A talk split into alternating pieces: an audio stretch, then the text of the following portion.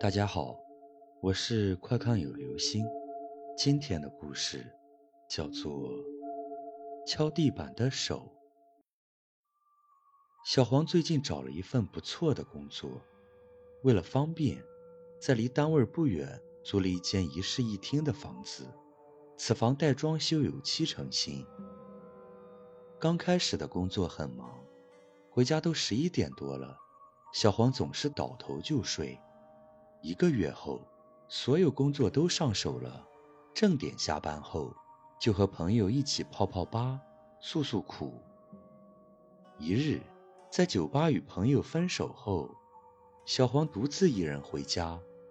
那日有些微醉，没有冲凉，便躺到了床上。迷迷糊糊间，听到地板有人敲打的声音。小黄打开灯，巡视了一遍。没有发现异常，就继续睡了。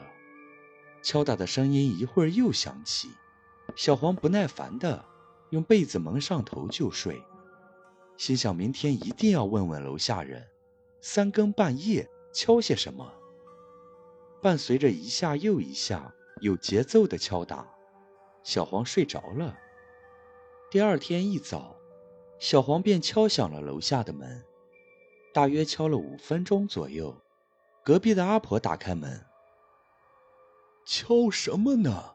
这间屋子还没租出去，没有人。没有？可昨晚谁敲了一夜啊？我老婆子可没听见什么声音。老太婆关上了门，小黄唠叨了几句，也就去上班了。可到了晚上睡觉。那种沉闷的敲打声又出现了。还好第二天是休息日，小黄只能打开电视，将声音开大，就这么过了一夜。第二天，一肚子火气的小黄找来了管理员，非得让他打开那间没租出去的房间。管理员打开了门，小黄头一个冲了进去，结果只能目瞪口呆。这竟是一间毛坯房，哪会有什么人敲打？不死心的小黄继续问了左邻右舍，大家一致说没听见怪声。无奈之下，小黄只能回去。看着地上铺的地板，越来越觉得不可思议。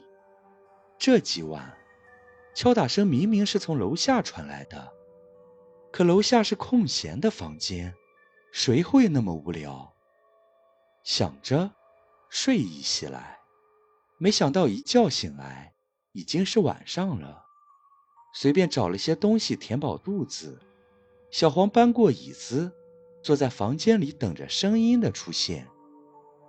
二十一点整，椅子下的地板传来了熟悉的敲打声。小黄一个箭步冲下楼，再次让管理员打开空房。依然是空无一物。你是不是有病啊？管理员不满的道。有人，一定有人。小黄自言自语，突然一把拉住管理员：“跟我上去，你自己听听，一定有。”管理员被小黄硬是拉了上去，二人坐在房内，一片漆黑，静的可以听到彼此的呼吸声。突然，清晰的敲打声划破寂静，小黄猛地跳起来，开灯，快！管理员惊呼。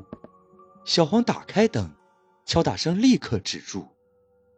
你跟我下楼，一定有人恶作剧，这次非得找到他。小黄叫道。管理员却一动不动地盯着地板看，然后回头望着小黄，一字一句地说。你有没有发现，这地板很高，比普通人家的高？那又怎么样？小黄不耐烦地问。很高，很高。那是装修风格。你到底去不去抓人？再慢又要让他跑了。管理员并没有理睬小黄的叫嚷，只是顺着房间走了一圈，拿起桌上的水果刀，开始挖地上的木板。你疯了！小黄拉住他，管理员却推开他，继续挖。啪的一声，长条的木板被折起拉断。你到底在做什么？小黄搬过管理员的身体，看见他那张脸变得说不出的恐怖与惨白。管理员指了指地上，颤动的嘴唇发不出一点声音。小黄的视线顺着他的手一看，整个人完全僵住，充满血丝的眼里布满恐怖。拉开的木板下面，有一只手，苍白的手显然是被药水泡过，没有腐烂，也没有臭味儿，就这么孤零零的躺在地上。小黄再也抑制不住尖叫起来。警察合力搬开了所有的地板，下面是具被肢解成十三块的女尸，却唯独少了头。死者是一名叫华的女子，是一个月前失踪没有下落的沈某的妻子。两个月后，沈某终于说出自己失手杀死妻子的事实。事后，他运尸被人发现。就想了这种办法，处理了妻子的尸体，并带着他的头丢到了河里。小黄最终退掉了房子，辞了职，搬回与父母同住。在后来的某一天，一只包裹箱放在他家的门口，箱子上没有注明任何发货地址，只简单的写了“小黄”二字。小黄打开包裹，里面有一个用黑布包住的东西，及一封信。信上像是用血写成的三个字：“谢谢你。”依然是没有注明地址和发信人。小黄打开黑布，在看清东西后，眼前一黑，晕死了过去。黑布里面裹着的。是一颗腐烂的女人的头。好了，这就是今天的故事。敲地板的手。